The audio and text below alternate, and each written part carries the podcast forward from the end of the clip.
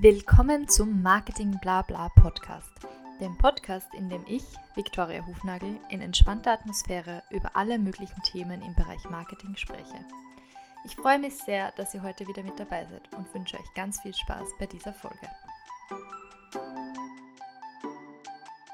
Today we have another interesting guest with us. It's Johnny Andone.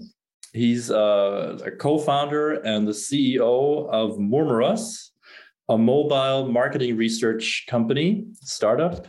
And uh, he's going to answer some of our very curious questions today and introduce Murmuras to our audience. So let's start with the first question. We already kind of give it a, a preview. What is your job? What do you do, Johnny? Um, hi, Joe. Hi, Victoria. Thank you very much for having me. Um, so basically, my job is uh, you know in in smaller companies and especially in startups everybody does a lot of things. They wear many hats. Uh, my main hat is um, basically mobile development and uh, human behavior analysis. So i'm i'm a computer scientist by background. Uh, and of course besides this i also work on the product side and also doing management especially on the mobile team but also general management and setting the vision of the whole mm-hmm. company. And how many people are on your team? Um, so in the mobile team, there are three people. In the bigger team, in the whole company, we're 11 people. Um, we're kind of trying to separate uh, these teams, but uh, mostly like when we have a whole meeting, like a town hall meeting, everybody is involved and we talk uh, about uh, everything that's going on in the company. So we're very interconnected. Mm-hmm. Mm-hmm. I mean, I think that's very common for startups as well that everyone is kind of engaged in all of the processes. Um, so, just like to start from the beginning and to give our listeners a bit of background. Um, when has when have you started with the company? How have you how has it come to you the idea to start with it, and what's your current situation? Where are you at in the development? Yeah, so we started with, with this with this idea of looking into human behavior on mobile smartphones uh, around 2014. Uh, I basically started my PhD at the University of Bonn, uh, and we wanted to analyze uh, large-scale human behavior. The issue was that there was no such data set anywhere available except for uh, back then Yahoo and Facebook and Google. Uh, so we set up to create our own data set. We created a self-monitoring, self-giving feedback app called Menthal, which basically gave you feedback on how you use your phones, for how long, how often, which apps, and so on and so on. And this was basically before any of these apps were available on the market because now you have this digital well-being app from uh, Google or you have the screen time app from from from Apple. So we started this way way back then. And even we we did a collaboration with google with one of their uh, departments to bring our technology and our ideas into future product. Um, time passed. Of course we developed technology. We we got really popular with this app. We got more than half a million installs um, mostly in the DACH region um, and we also got a lot of requests from uh, other interested parties. We we collaborated a lot with psychologists. That's why I said that I'm interested in uh, human behavior, and we extracted different uh, different patterns to better uh, select or to better identify predetermining factors that would lead to depression or to addiction. Um, and of course, we got all these requests, and then we said, well, maybe we can offer our technology to other interested parties so they could do the same research as we do. Uh, and basically, this is how uh, Murmuras started. Uh, we wanted to offer um, different types of uh, study, um, let's say, uh, areas to different uh, parties, like in nutrition, in psychology, in sociology, in economics. Um, and then we, we, we were fairly successful with this, but we saw a lot of potential in this marketing uh, area, in this market research, especially. Um, and of course, uh, we we tried we tried to better suit this market. So uh, we built different tools specifically uh, for the people in this area. Like we, we built a dashboard right now. Uh, we started collecting only uh, useful data for these people, and we also uh, found out a pain point that um, some people just want the data and they don't want to tackle the, the issue recruiting participants for their studies. So we're, we're trying to move all these pain points into one uh, single access uh, service. Yeah. Mm-hmm. Mm-hmm. And so your target groups have quite shifted from like end consumers at the beginning through psychologists to now uh, marketers. I got that correctly. Um, is there still are you still trying to also provide the data for end consumers and or psychologists or is it now really only focused on marketers yeah so we're we have a lot of projects going on right now we also do research um, we do research in the nutrition area where we identify specific data for um, as you mentioned end consumers like what foods are healthy and if they should uh, eat something better, like in the dietary recommendations. And we're doing this with the University of Bonn and to, with a very large research cluster in Germany. Uh, we're doing also fake news identification with the German Ministry of Research. Um, and this is this is just started this year. So since we have a method of accessing content on the on the phones and especially in world apps, we can extract and better identify these types of content. Uh, and we are still working in the depression area and addiction area with the uh, University of Mannheim, where we specifically provide information on digital biomarkers for identification of this condition in the larger population. Um, of course, this is beside the main, uh, let's say, the main product of Murmuras. So we're also in, we're still involved with research. We're doing a lot of research, but we're moving technology developed there into the main product, and we think we can provide uh, better insights due to our uh, expertise in this area. Okay, so w- what exactly can uh, customers do with your app, with the Murmuras app? Yeah, so it depends a bit on the customers. In general, we we kind of separate um, the customers into big areas. Uh, the main area is customers that want a specific study, right? So um, they want to see if a specific app or if a specific um, need that is provided by one of their competitors can also be fulfilled by them. So we had, for example, like big retailers in Germany and in other parts of the world, which said, okay, I have a competitor, his app is doing better. I want to find out for what purpose this app is being used and if people use our app in the same way. So this is kind of like a project based um, service that we offer. And the, the, the, customer usually says, okay, I want the specific uh, information. On the other hand, we, uh, we offer this dashboard where uh, companies can see what the let's say environment or what's hot right now right like if a company makes a campaign or if they put out an ad we can offer them information about impression impression time uh, user interaction uh, and also what happened before seeing this ad and what happens after and i'm seeing this because all the apps on smartphones are walled gardens and usually if somebody implements a tracking method, it only works in their app. Yeah, so you don't see if somebody clicked on an ad and they were sent to a browser or they were sent to another app and what did they do there. Let's take a simple example. Somebody searches for a product on Google uh, and they see some results, and then they go to the Amazon app and they search for the same product. And now you cannot see what happened. Like, is it the same person or is it a new uh, requirement from this mm-hmm. customer? Mm-hmm.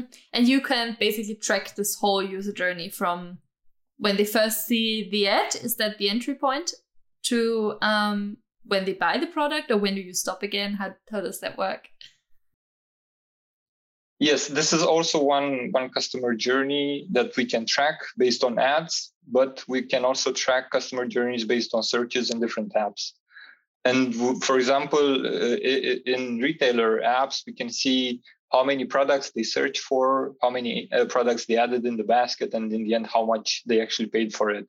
Uh, of course, we can offer additional information uh, from the retailer app, as in what other products were shown to the user for this search, where were where were their products being ranked, um, and was it good enough for them to actually entice the user to buy it? Maybe they can even see that their product was added to the basket with similar products, and then uh, the other products were removed and they went with something from their competitor. Yeah, I mean, from personal experience with um, Amazon resellers, I know that it's really difficult to get data about what customers actually do.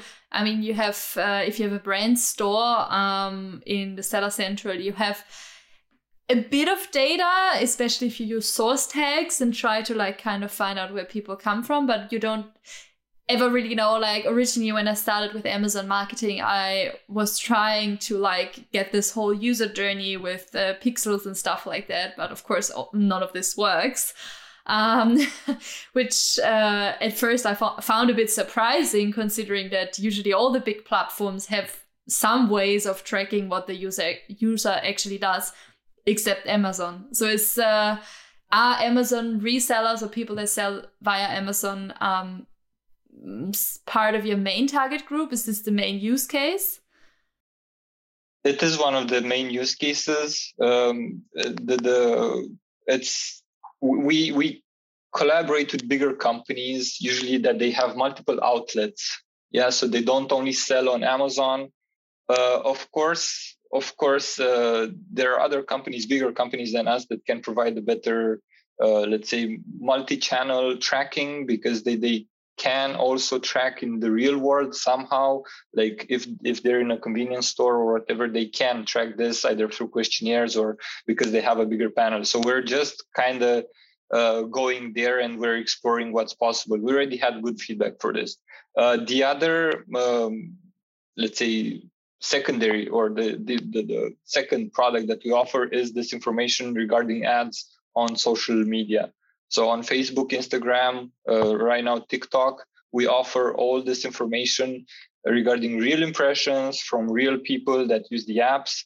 Um, Facebook gives you some data. Uh, you don't really know if it's uh, real, if it's useful. Even if you targeted people just from Germany, you might see people from uh, I don't know Greece or even uh, France or Spain that click on their on your ad and you you're not really sure why. You have a few thousand impressions, but are these real impressions? Did anyone actually see your ad? Did they scroll too fast? Um, was it attractive enough? So this this information uh, is provided by our platform, and we can help you hone your ads and understand better if the data that you get from uh, the ad manager is real data or not. And, and so, but and this is all in the in the in the smartphone world. You don't do uh, uh yeah desktop or whatever uh, search. Um, but this is, I think, um, it's becoming a lot more relevant, as you will likely uh, agree, um, with more people using smartphones. And just just a simple question: If I were, for example, um, I don't know, um, some I would sell software, uh, and I wanted to know how many people using their uh, their smartphones um, come to my site and search for the services um, uh, I offer, and then come to my site using Google or whatever means they have, or um, ads wherever they find it. Could you could I compare this journey for my users with the journey of my competitors? Uh, that's a good question. Just one short observation. We offer also a, a tracking method on desktop uh, as a browser plugin. It kind of does the similar thing that the mobile uh, app does, but of course it, it's it's not really the same thing, and it will not have the same reach as the the walled gardens things from app to app. Uh, coming back to your to your to your question about you and your competitors, yes, we offer this uh, this method of analyzing your competitors. Um, sometimes the issue is um, you have to define the conversion event or the exact events through which a customer needs to pass uh, in order for you to actually say, okay, this is the same thing in my chain as in the competitor chain and then see okay how big is their funnel? Do they have additional methods of contacting customers? And do they actually use the smartphone or the app as a final conversion event or if it's just intermediary? Because it might happen that they use the smartphone that, uh, that they use the smartphone as a tool for more research and then you cannot see the conversion event. Yeah which uh, you can get this information. Of course, we offer questionnaires, uh, but usually you don't want to ask people. So um, if the final event that you want to measure happens in the app on the smartphone, we get this, we can offer this as a method of comparison for you uh, and your competitors. Mm-hmm. Mm-hmm. I think the real burning question for anyone who's in uh, market research now is to find out a bit more about your panel. How big is your panel? Which countries are you working in?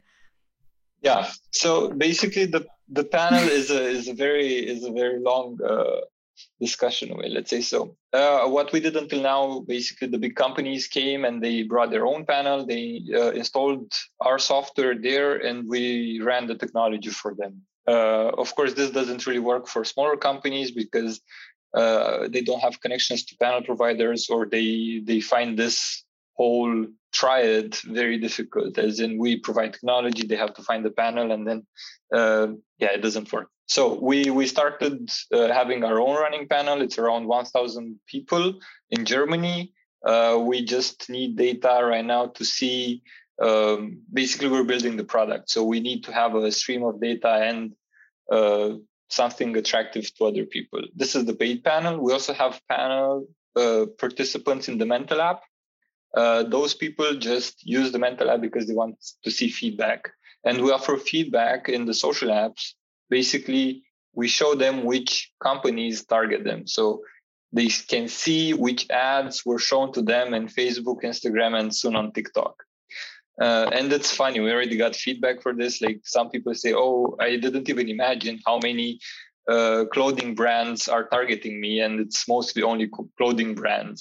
Or some people say, okay, I, I just bought something on um, on an external store, and then I went to Facebook, and I only see um, grass cutting equipment everywhere, and it's like, okay, I did this once. Show me something else.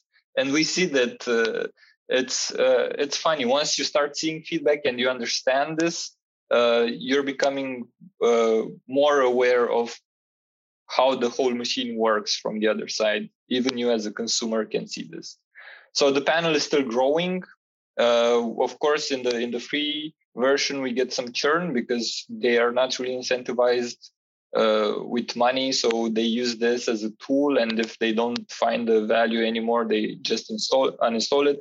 We have around 3,000 people there. Um, of course, again, it, the data is not as good as the uh, one from the paid panel, but we plan to invest more into the free panel. Okay, you just mentioned you have 3,000 people on the Menthal app, but before you said you had about half a million installs. Was that from a previous app or was this from another use case? Yeah, so the story you see that we started this app in 2014. We got a lot of traction back then. And we had this idea of not mingling the two crowds. So um, we are very careful with GDPR and data privacy, and we're respecting everybody's wishes to not be tracked without their consent. Of course, we're very transparent for the uh, from this point of view, uh, and um, we haven't really uh, put that much effort into transferring the people that used the app before into this new commercial venue. Yeah, so we moved from public research, from university research into a company, and we try to keep these matters separate. But if I understood correctly, uh, it's possible for companies to you to have, if they have, let's say, um, uh, as we would say, a remarketing list, for example, where users have given their consent to use their data. So if a company has that, um, they could actually transfer it to your app. Yeah, they could do this. Um, it's it, this is another possibility of transferring data. There are many other possibilities. Uh, right now, we're trying to figure out uh, if uh, if this is worth it and how to proceed further. But um, of course, the, the user owns his data, and if he wants to transfer it uh, based on any reason, he can do it. So he can move his data from Menthal into the new Murmuras platform. Okay, so so and then no, but I was talking about companies. So if if if uh, let's say I don't know lawnmower or something company has a, a client list that's like ten thousand people um, in Germany, um, and they would give you the data, the the client data. Um, of course, um, as a prerequisite, the the customers really have uh, given their consent to use the data also for third party purposes. Would it be possible to give you the the the, the users and use the Murmuras platform to do what you usually would do with your own panel? we haven't really yeah it's it's an interesting question we haven't really thought about this uh, we we tried to do this two years ago when the, when the pandemic started there was uh, this idea of moving like similar to what you're describing moving data from uh, already collected uh, either in the google maps or any type of location service and to do um, analysis based on this uh, so basically, that that's what you're asking, right? To if we could use data from somewhere else to do our analysis. Uh, in general, yes, uh, and we we kind of did this. We we kind of talked with some uh, local marketing companies here in Bonn, and they are doing this. We we did a joint um, program, um, just like a pilot to see if this works out. Yes, the the the, the short uh, answer is yes, we can do this. Uh, there hasn't been that much uh, uh, interest in this area, let's say so, because um, it's it's quite funny. Some companies you think that they have the possibility to to analyze their own data because they're super big companies, and you would think that they're super data centric, and uh, unfortunately, that's not true.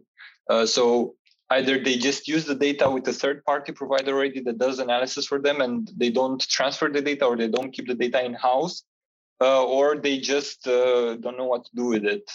Um, of course, there are other services that could do analysis for them.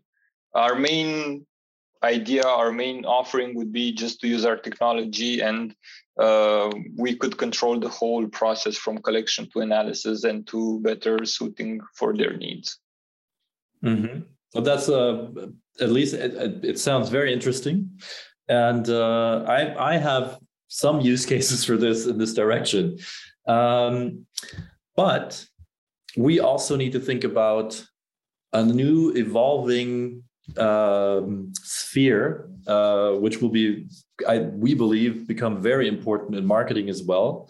And we we say it's a three dimensional uh, uh, sphere now, um, because we have the real world, we have the digital world, and now we're getting the real virtual world.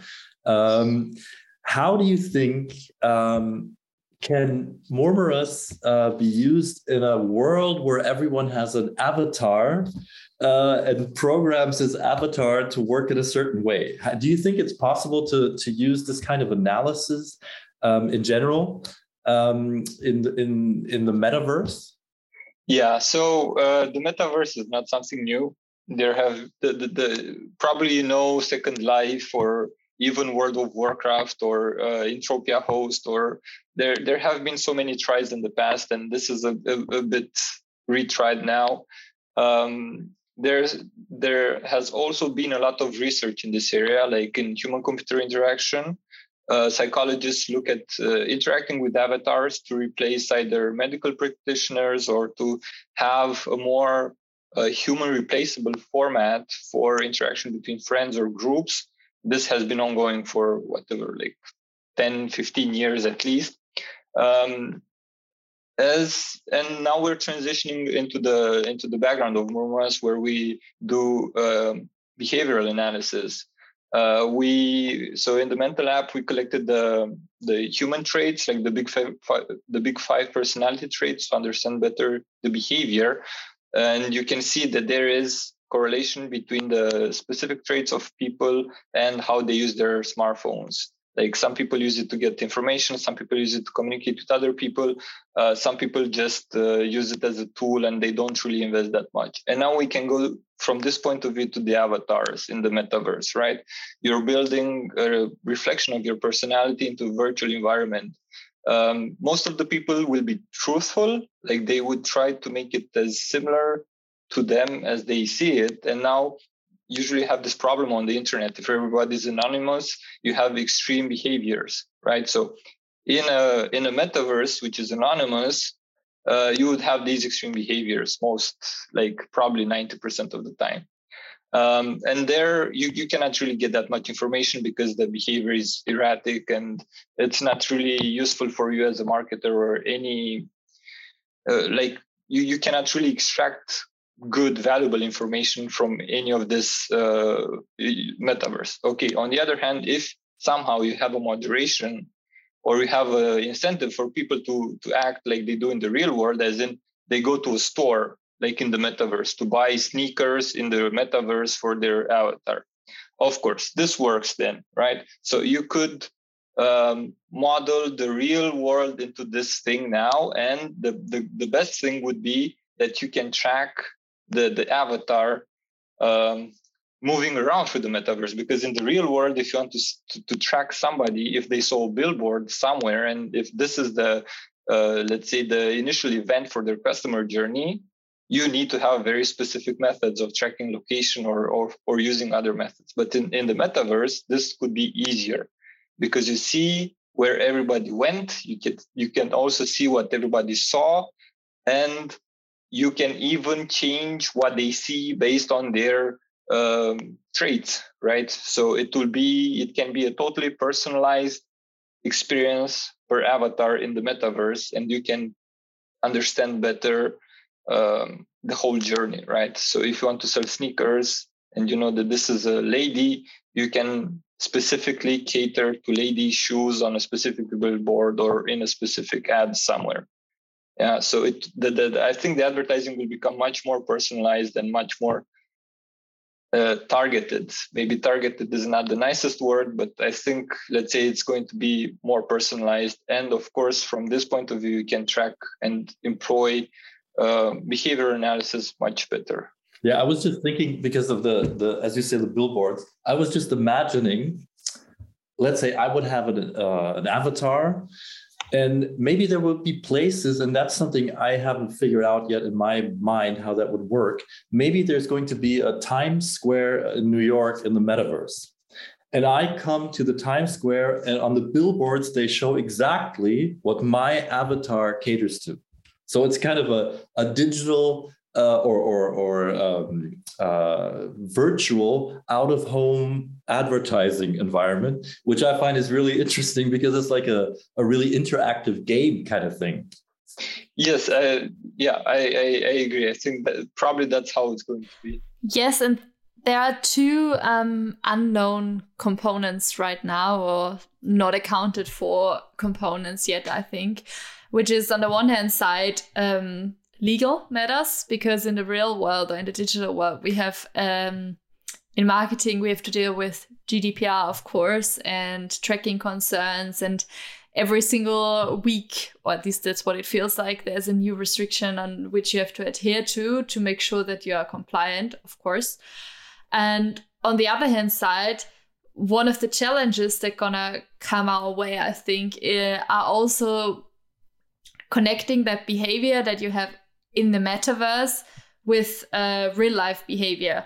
And like you said, there is like a huge difference between the two. Um, but the more importance it gains in this online parallel world, whatever you want to call it, um, the more we need to look at it, I think, in a bit more detail than what we've been doing so far, because it hasn't been like as important in people's lives or not in as many people's lives as it might become in the future.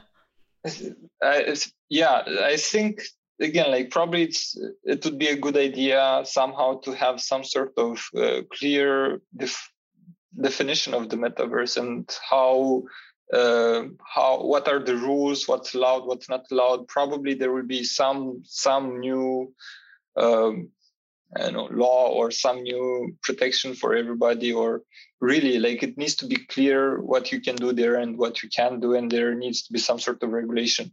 Um, some some additional thing to this metaverse again this is not new. You can also think of this personalized uh, advertising uh, let's say adventure using augmented reality. Like uh, for the last few years you have all these um, augmented immersion games yeah pokemon go whatever uh, and the previous one i just forgot its name right now uh, where you walk down the street and if you point your phone to something you might find virtual elements. And of course the people that put the elements there the points of interest are controlled by somebody. And then you can also do this personalized um, advertising to cater better to the user. Like for example if you go to a museum like this is very benign this is very easy. You go to a museum and let's say i'm interested in egyptian art or babylonian art which i'm totally am. So if i would go to like to the pergamon museum and if i would point my uh, phone to this museum i would like to see specifically this information what's the main attraction in this area that is interesting to me yeah? If somebody goes and does the same thing the the, the advertising can easily cater to their uh, interests right? So um, and and this is like it's maybe like a middle ground uh, between what we have now and what we're going to go into the future. Uh, i'm still not convinced that everybody will really adhere to this metaverse but uh, i'm not that old you know like uh, children go into different things and if they're getting accustomed to a thing from uh, early teenage time they can grow into this uh, um, into this area and being more interested in this area. And if this is the metaverse, then probably this will catch on in the future. For sure, I think no one knows at this stage how, what's gonna last and what's gonna be just a, a trend. Um, I guess we just have to see in 10 years. Uh, but what do you think is currently holding us back from what you just mentioned? Because I think the concept is really interesting in terms of um, advertising, but also I could imagine that people would want something like that. They like the like you said, the Pokemon Go hype was big, and then um, everyone was just excited to walk around and find things in places. Um, but what is holding us back really from just using the phone, the smartphone, to just like the, example you just given? Why is this not reality yet? Is it technology? Are people not ready for it? Would there be?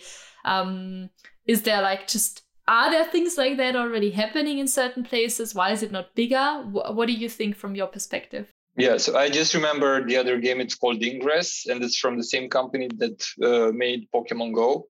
And the, to answer your question, uh, so this Ingress thing had points of interest, right? So this technology exists right now. Uh, you know, it's all about social uh, stigma and accessibility in the end if you make a technology easily usable, easily accessible to the user, and if you're bringing any type of benefit, then they will use it, right? Like it was the same with the internet. Everybody needed a computer in the 2000s uh, to access the internet. Okay, and now the smartphone came along and they said, well, now you, you can have the internet on your phone. And now everybody uses it, right? it exploded into social networks it exploded into all these uh, messaging apps now you don't have to pay uh, to send an sms or to get the call you can use voice over ip apps and so on and so on and everybody get, became more connected because there was a real use the user got something back and it was easily accessible to him okay how how mandatory it is how useful it is to have everybody in the metaverse right so the, the, the, the main issue is this accessibility and getting uh, there. If if there's a reason to do it, if you see a real uh, useful thing, then you will do it. And that's why I mentioned this uh, Second Life and uh, World of Warcraft and Entropia Host and all these things that already existed and they were very niche. They got popular and then they dwindled down because people see it as a novelty. Uh, they like it, but is it really useful and like if you would have a, a, meeting in the metaverse like whatever we're doing now, we could have the same thing in the metaverse, right? We could have our funny avatar sitting around the table and discussing, right? And we would maybe buy some funny hats or some sneakers from somewhere just to look cool in the metaverse. Um, if the if if the new people, if the growing population, if the teenagers see any benefit in this, then they will overcome all the issues with accessibility and being connected and somehow staying there and actually interacting, using it for uh, its real yeah, purpose. I mean, sometimes this is something I just we don't have any um, any proof for that, of course, but actually, I believe that there are uh, or that there is quite a big uh, audience of or, or, user group for the metaverse, um, and it's and it's people who let's say are not really satisfied with their real life. Yeah the you know the social uh, life they have um, and or, or, or other things they don't like their, their their work life. Yeah. And what if you had like the the, as we say the third dimension i mean in the second dimension the digital life you can always be you have your your Instagram profile. You can do be whoever you want on Instagram. Now just take this one step further and you can create a totally different life, which is your preferred life.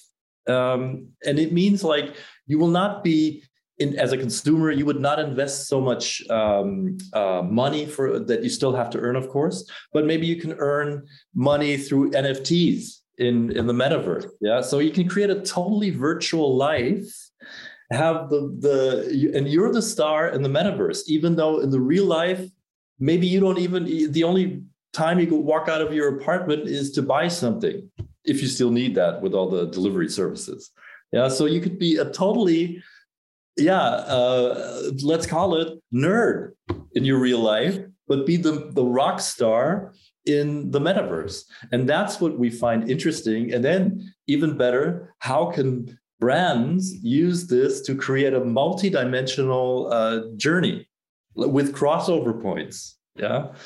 So that's like really uh, what, what what i imagine can be something really interesting in the future i i, I totally see your point. I think it's totally valid. Um, it, already happens also on instagram. You have these fake accounts where people just uh, even do uh, deep learning deep fakes with the profiles and they show some lavish uh, experience and they got whatever a million followers. And uh, i totally understand this uh, idea of escapism into a new world and feeling better about yourself and trying to project another image. And uh, of course this this can totally be the case. Uh, i'm not sure how niche this is again like yeah how many people would actually do this? You, it's i think you know it's it's one thing if the avatar eats a nice steak and it's another thing or whatever food you really like in the multiverse in the metaverse and it's another thing if you eat it right so it's i think it's one type of feedback for like getting admired getting known in the metaverse but in the real life I, I'm not sure how this translates, right? Okay, well, we'll have to see. um, Johnny, thank you for a really great discussion and for showing us what um, Murmuras can do. And uh, yeah, hopefully uh, we'll see more of that and um, all the best success. Thank you very much. It was very uh, thoughtful to be here and to discuss with you. Uh, and uh, yeah, let's see what the future holds for us. Thank you. Das war's auch schon wieder mit dieser Folge von Marketing Blabla. Vielen Dank fürs Dabeisein. Wenn euch die Folge gefallen hat, würde ich mich freuen, wenn ihr dem Podcast folgt, um keine weiteren Folgen mehr zu verpassen. Weitere Infos zum Thema gibt's auch auf Instagram bei @marketingblabla. Ich freue mich außerdem immer über euer Feedback oder Kommentare. Ganz einfach via Instagram Directs oder via E-Mail an victoria.hufnagel.livest.at. Bis zum nächsten Mal.